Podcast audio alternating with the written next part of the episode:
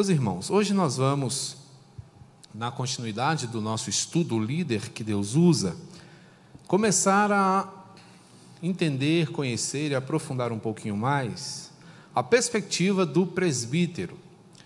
Né? Num primeiro encontro, nós falávamos sobre aspectos gerais da liderança, notadamente dentro da perspectiva da palavra do Senhor. Na semana passada, nós falávamos aqui um pouquinho sobre a perspectiva do ministério pastoral. E hoje nós vamos inaugurar, nós não vamos concluir, não é? mas vamos começar a entender um pouquinho o que a palavra de Deus diz sobre o presbiterato. É? O presbiterato que é tão decisivo né? em termos não só de igreja presbiteriana, mas em termos de liderança reformada. Tá certo? Nós, como igreja presbiteriana, temos a figura do presbítero muito bem definida, né? nós entendemos a importância desse líder, não é? mas ele não é uma exclusividade da igreja presbiteriana. Ele é um exemplar né? de liderança bíblica, tá certo? Então não é uma ideia de, da denominação presbiteriana, mas é algo que nós vemos na palavra do Senhor. Eu queria chamar a sua atenção para o capítulo 1 de Apocalipse.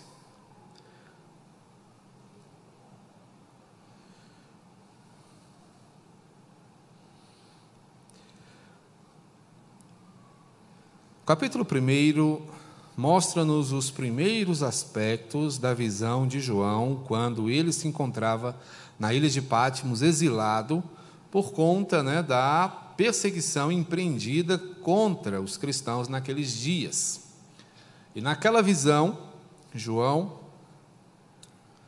viu algumas coisas a respeito do Senhor que o próprio Jesus lhe estava mostrando, e dentre elas, um aspecto interessante que nos fala muito ao coração na noite de hoje. Verso 16 diz assim: Tinha na mão direita sete estrelas, e da boca saía-lhe uma afiada espada de dois gumes. O seu rosto brilhava como o sol na sua força. Quando o vi, caí a seus pés como morto. Porém, ele pôs sobre mim a mão direita, dizendo: Não temas, eu sou o primeiro e o último, e aquele que vive. Estive morto, mas eis que estou vivo pelos séculos dos séculos, e tenho as chaves da morte e do inferno. Escreve, pois, as coisas que viste, as que são e as que hão de acontecer depois destas. Quanto ao mistério das sete estrelas que viste na minha mão direita, e aos sete candeeiros, e aos sete candeeiros de ouro, as sete estrelas são os anjos das sete igrejas, e os sete candeeiros são as sete igrejas. Quando nós pensamos não é, em líderes, notadamente sobre os presbíteros, nós estamos pensando, obviamente, em servos, em homens que foram escolhidos para servirem ao povo, né? e servindo ao povo, estes servem diretamente e primariamente ao Senhor. É interessante que, observando a escrita de João, no verso 20, ele trata essa perspectiva como um mistério, porque apresentam-se aqui diante dele sete estrelas seguras na mão direita de Jesus. E Jesus vem dizer que estas sete estrelas são os anjos das igrejas. É interessante que o livro de Apocalipse ele é cheio de simbolismos. E quando você olha, puxa, estrelas, o que o Senhor quer dizer com isso? E ele explica: não, são os anjos das igrejas. E aí parece que a coisa complica um pouco mais. Mas a ideia de anjo é a ideia daquele que traz uma mensagem. Né? A ideia de anjo é nos remete à figura de um mensageiro, de alguém que traz um recado de um ser maior, superior. Ele está no encargo da obediência deste ser que lhe comissiona. Portanto, quando nós olhamos para esse texto e pensamos nos presbíteros que o Senhor quer para a sua igreja, nós vamos começar a entender que estas pessoas encarregadas desta mensagem são pessoas comuns, com necessidades comuns, encarregados de uma tarefa extraordinária. Aqui nós já começamos a perceber que o presbiterato não é uma coisa, por assim dizer, simplória, porque nós temos um encargo profundo. E eles formam o principal grupo de liderança das igrejas neotestamentárias. Essa conceituação é de Wayne Gruden, um teólogo, e ele então vai nos mostrar que os anjos dessas igrejas não eram pessoas dotadas de grandes poderes, dotadas de grandes asas, mas eram pessoas simples, comuns, pessoas como eu e como vocês, mas encarregadas de uma tarefa extraordinária. Uma outra palavra designada aqui nesse texto, que vai nos chamar a atenção, é estrelas.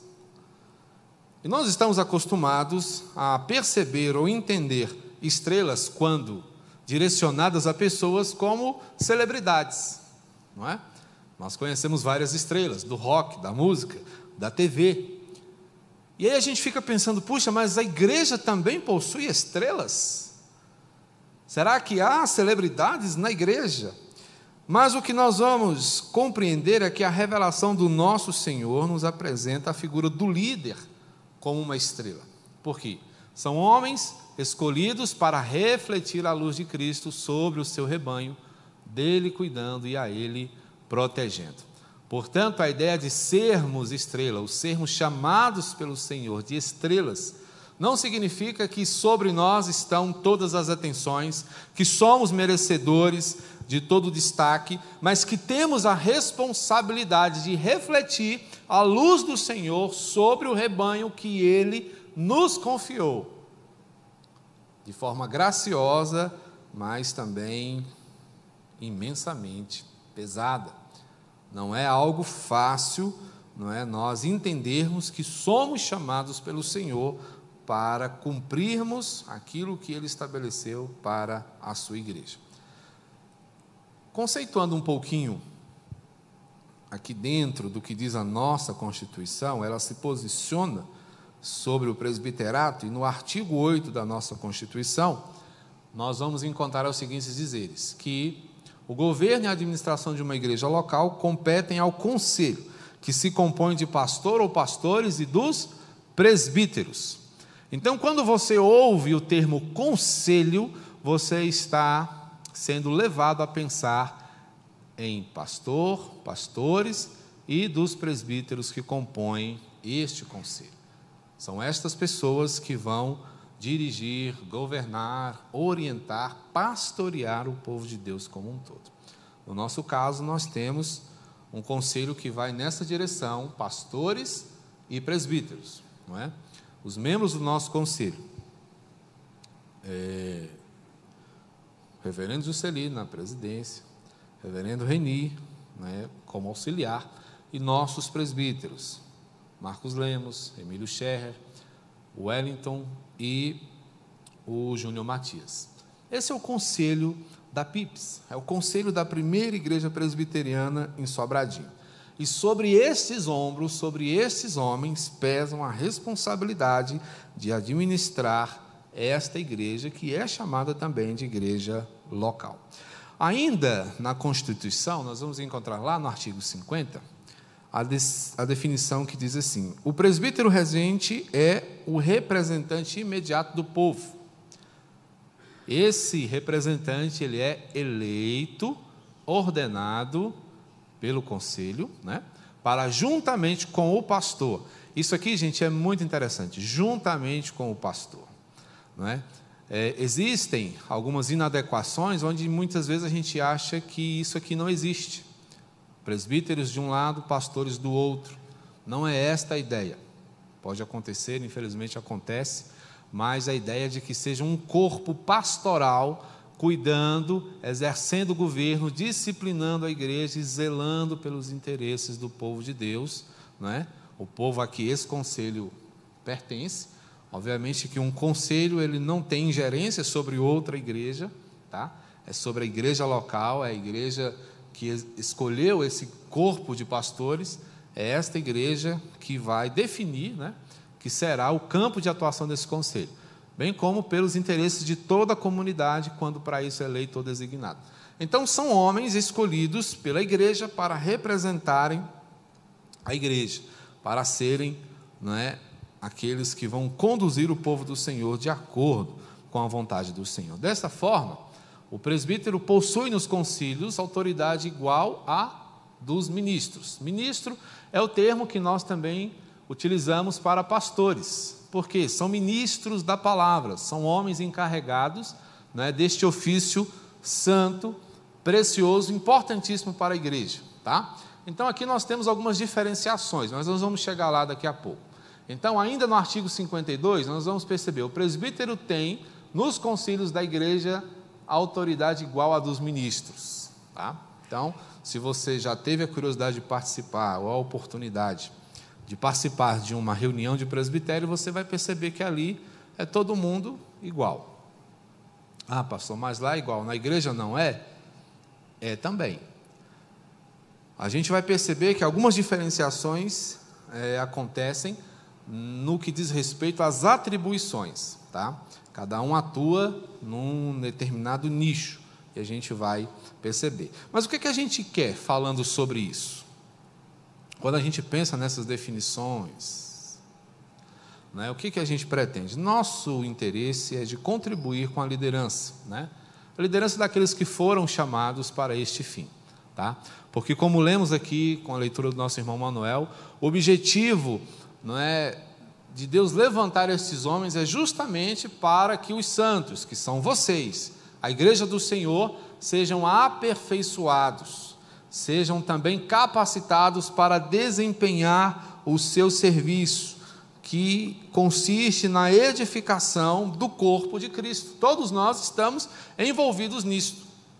Então, o pastor que se levanta, o presbítero que é eleito, eles são chamados, comissionados e responsabilizados, perdão, por capacitar o povo de Deus. Esse é o propósito máximo. É nisso que nós devemos estar envolvidos. Não há espaço nesse tipo de tarefa para o egocentrismo, para a vaidade, para qualquer, qualquer atitude nessa direção, porque nós estamos todos imbuídos nesse propósito, né, que é apontar né, o propósito divino para aqueles que foram comissionados. Então, o objetivo é esse. Né? Ainda em Efésios 14, 15, nós vamos ler: seguindo a verdade em amor, cresçamos em tudo naquele que é o cabeça, Cristo, de quem todo o corpo, bem ajustado e consolidado pelo auxílio de toda a junta, segundo a justa cooperação de cada parte. Percebam, irmãos, que não é algo que é feito por alguns e outros observam.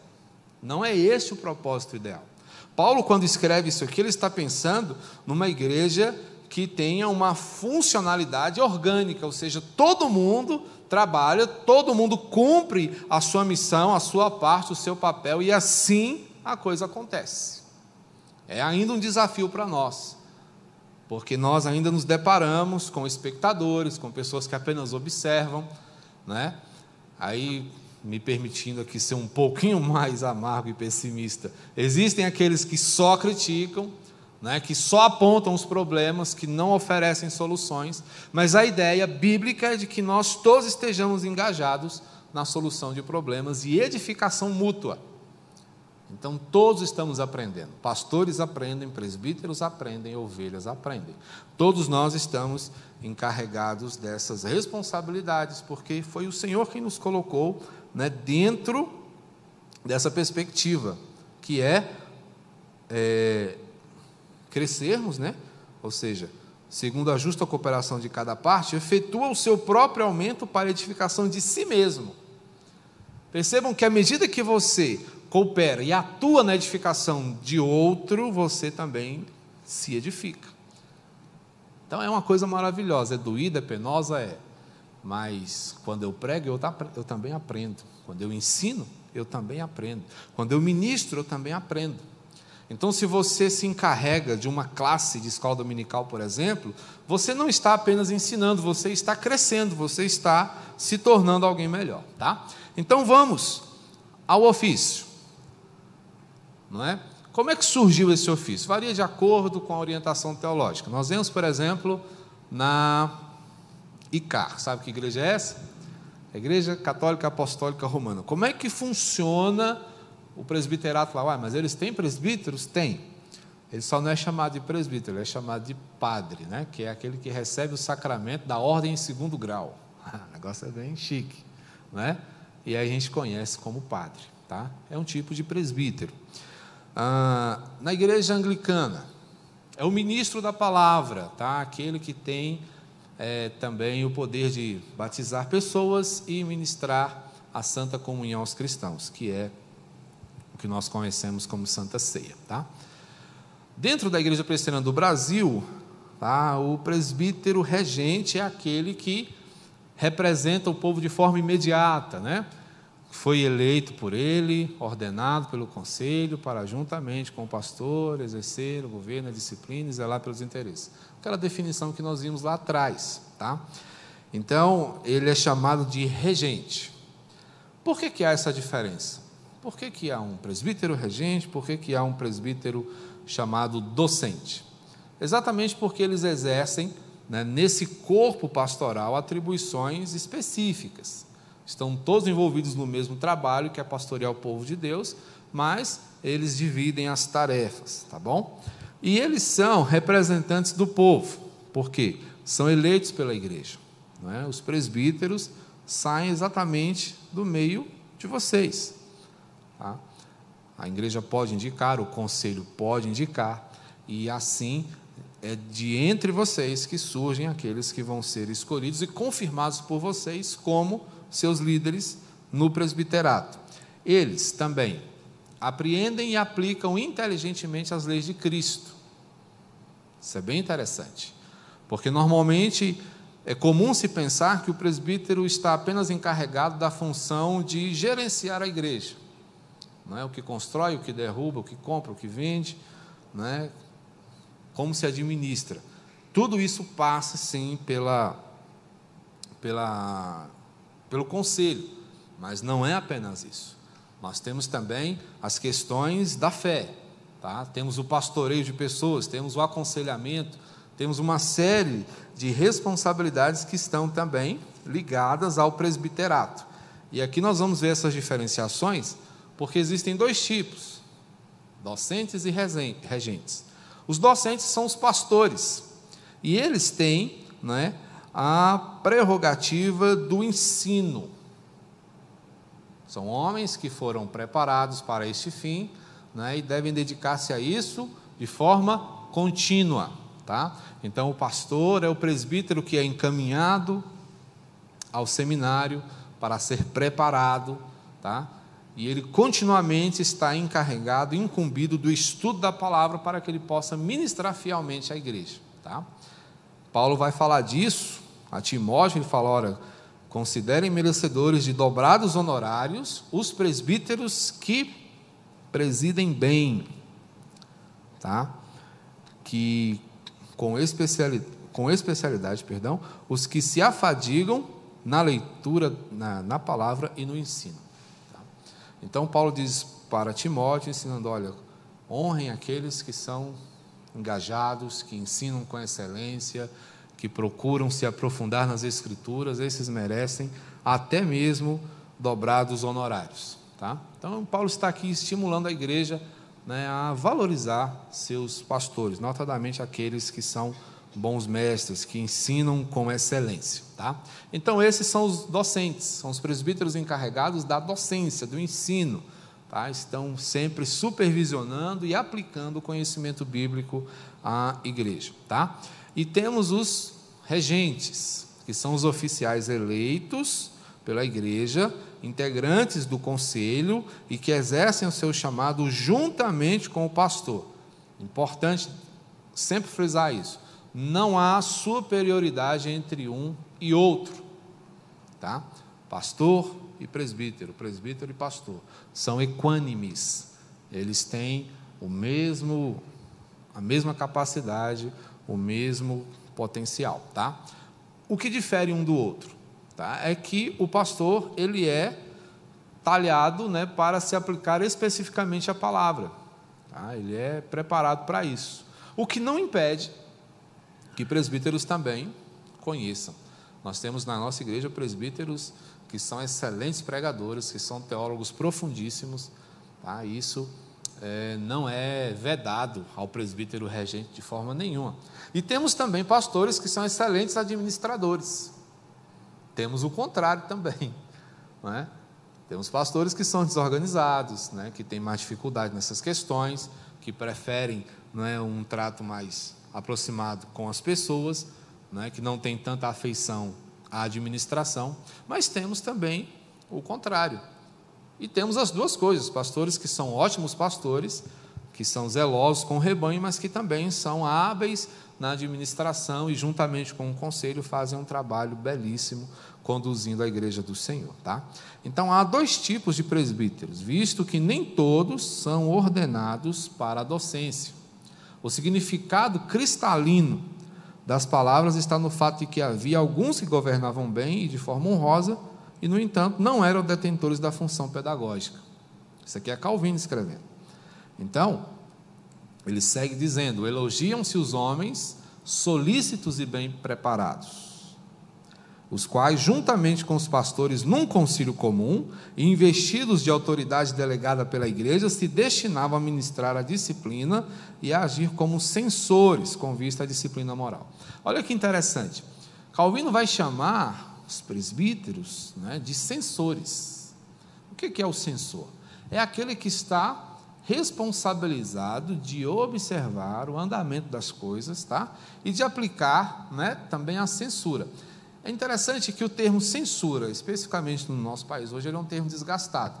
Mas a censura é a atitude daquele que está é, envolvido né, em fazer com que as coisas caminhem dentro de uma moralidade, dentro de uma normalidade. Tá?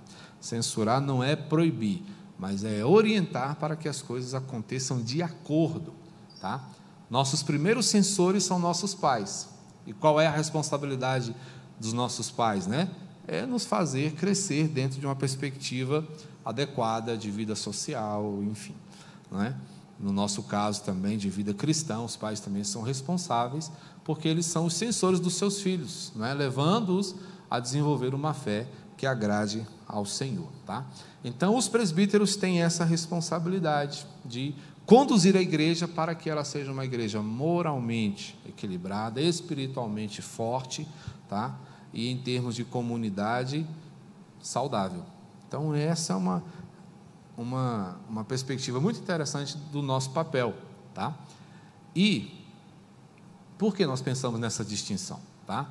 Porque elas referem-se às funções e não à dignidade. E elas surgiram dentro de uma necessidade percebida pelos apóstolos. Tá? Queria chamar sua atenção aí para o capítulo 11 de Atos, ah, notadamente os versos 27 a 30, onde nós podemos ler aqui. Ó. Naqueles dias desceram alguns profetas de Jerusalém para Antioquia, e apresentando-se um deles, chamado Ágabo, dava a entender, pelo Espírito, que estava para vir grande fome por todo o mundo, a qual sobreveio nos dias de Cláudio. Os discípulos, cada um conforme suas posses, resolveram enviar socorro aos irmãos que moravam na Judéia.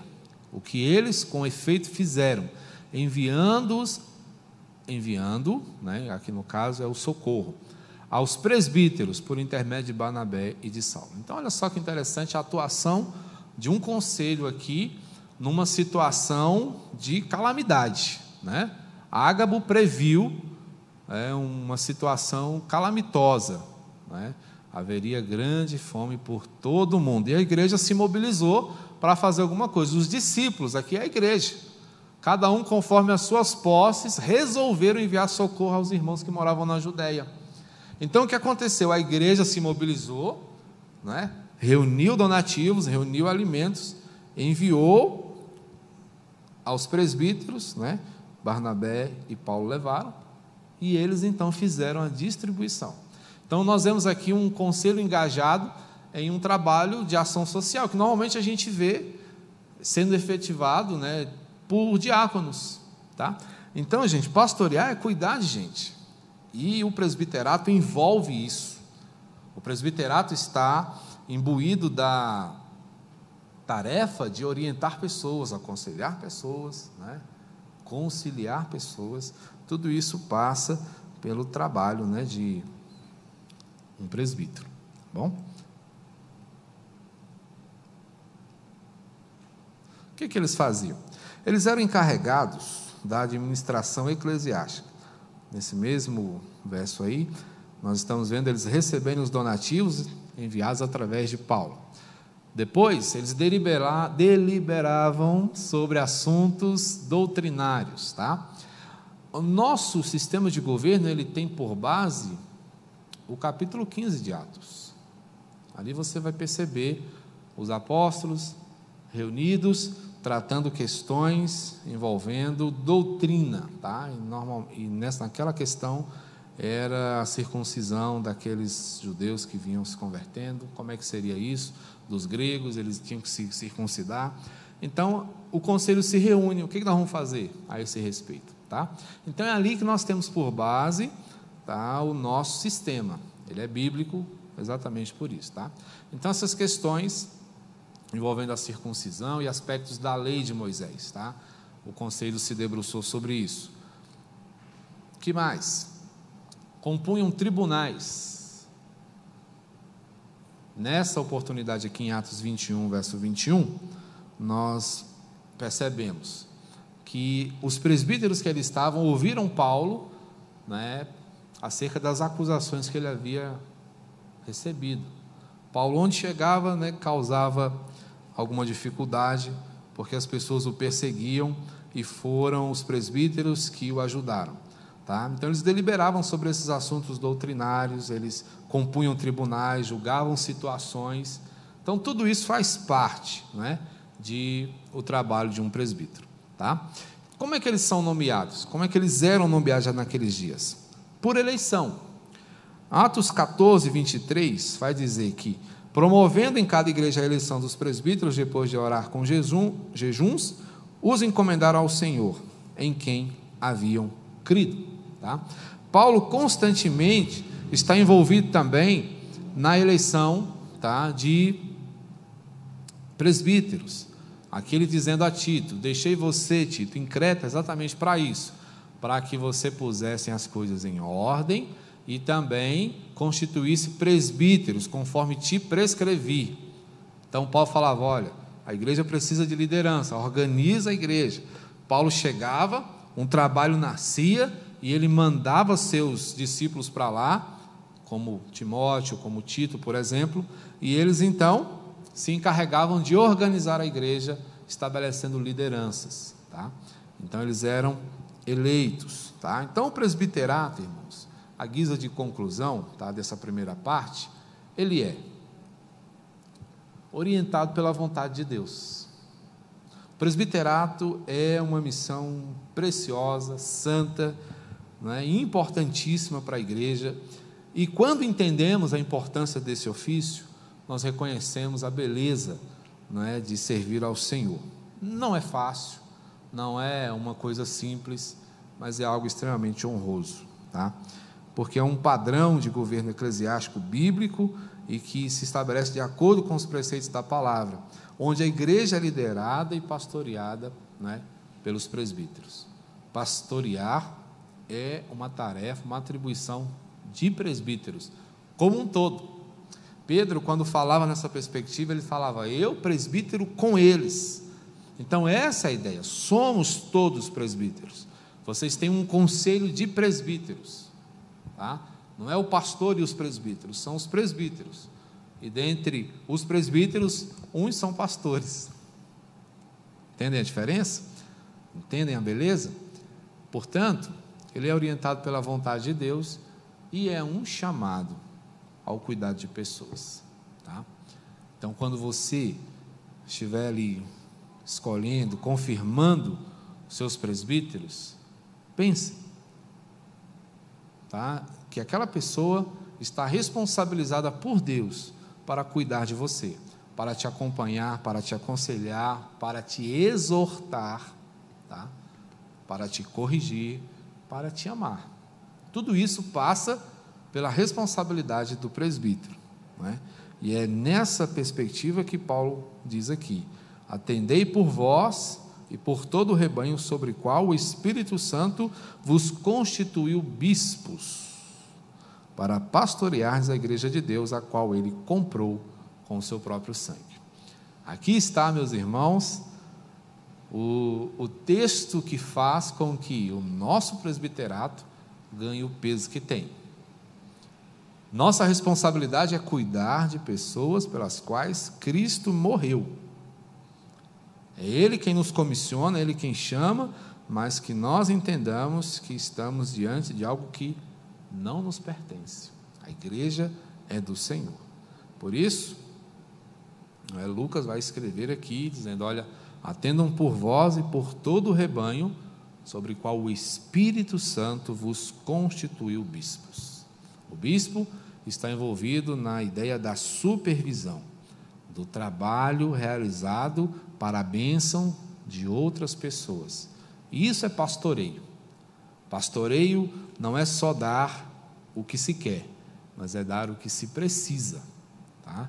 E o pastor, ele tem a responsabilidade, o pastor e o presbítero, de amar as ovelhas de Cristo, e amar as ovelhas de Cristo envolve discipliná-las, orientá-las, exortá-las, fortalecê-las, alimentá-las, cuidá-las. É um trabalho amplo, é um trabalho intenso, é um trabalho importante e que muito carece das suas orações. Ore por seus presbíteros, ore por seu conselho, ajude o seu conselho. Peça ao Senhor que o fortaleça dia após dia porque quando há sábia direção, o povo com certeza se alegra e se fortalece diante do Senhor. Amém? Na próxima quarta nós vamos continuar caminhando um pouquinho, conhecendo um pouco mais. Hoje nós ficamos mais na definição, mas a gente vai entender um pouco mais sobre o que significa ser um presbítero, conforme a vontade de Deus. Amém? Vamos orar? Vamos ficar de pé?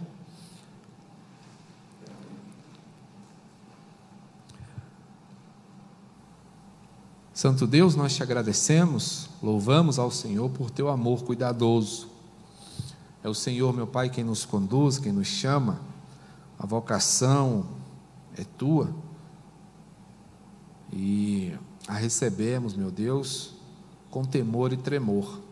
É um privilégio, mas ao mesmo tempo também nos é uma grande responsabilidade. Assim, meu Pai, nós queremos pedir ao Senhor pela vida desse conselho que o Senhor abençoe esses irmãos que têm, ó Deus, atendido ao teu chamado de forma tão corajosa. Que o Senhor mesmo continue a capacitar, a orientar e a fortalecer cada um deles, bem como a tua igreja, Deus, que dentro em breve há de confirmar, ó Deus, aqueles que o Senhor já escolheu na eternidade para liderarem a tua igreja. Que o façamos, ó Deus, no temor do Senhor com senso de responsabilidade e dependência de Ti, pois sabemos que só podemos acertar em qualquer área da nossa vida se o Senhor estiver conosco.